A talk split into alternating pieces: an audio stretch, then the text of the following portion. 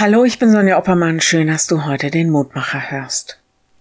Neulich im Haus der Stille haben wir den Tag immer mit ein paar Körperübungen begonnen. Nein, keine Kniebeugen und Liegestütze, sondern strecken, dehnen, aufrecht stehen und wahrnehmen. Wie stehe ich? Wie gehe ich durch den Tag? Ist das so? Unsere Haltung drückt ganz viel von unserem Befinden und auch von unserem Ergehen aus. Bei Sorgen lassen wir den Kopf hängen und wenn es richtig hart kommt, dann nicht nur den Kopf, dann sinken wir in uns zusammen. Eines der für mich mutmachendsten Worte, an die ich letzte Woche immer wieder denken musste, ist heute Lehrtext. Jesus Christus spricht, Richtet euch auf und erhebt eure Häupter, denn eure Erlösung naht. Lukas 21, Vers 28. Dieses Wort hat Jesus zu seinen Jüngern gesagt, als er ihnen von der Endzeit und den letzten Tagen erzählt. Er will sie vorbereiten auf harte Tage, dass sie verfolgt werden, dass sie Krieg erleben, dass da Krankheiten über die Erde gehen und Naturgewalten, Zeichen in der Welt, die nicht mehr zu übersehen sind. Aber er erzählt ihnen das alles nicht, um ihnen Angst zu machen. Er sagt es ihnen, dass sie gewappnet sind.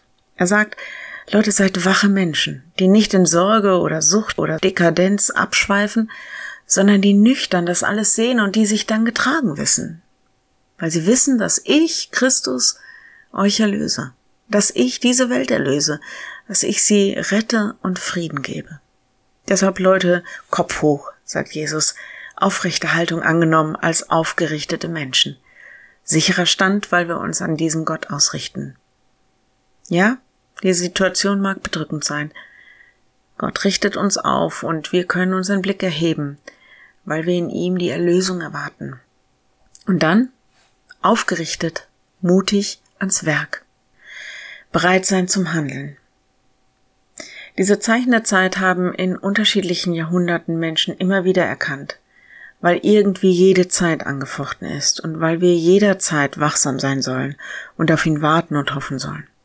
Also, seht auf, richtet euch auf, erhebt eure Häupter, weil sich eure Erlösung naht. Wenn du magst, dann bete doch noch mit mir. Lieber Herr, danke, dass du uns aufrichtest mit Hoffnung. Hilf uns daran festzuhalten. Und wir bitten dich für Hoffnung für die Ukraine und für diese ganze Welt. Bitten dich um Schutz und Sicherheit für all die Menschen, die das gerade nicht erleben. Leg du dein Veto gegen Hass und Gewalt ein und führe uns zu deinem Frieden. Segne uns. Amen. Morgen ein neuer Mutmacher. Bis dahin. Bleib behütet. Tschüss.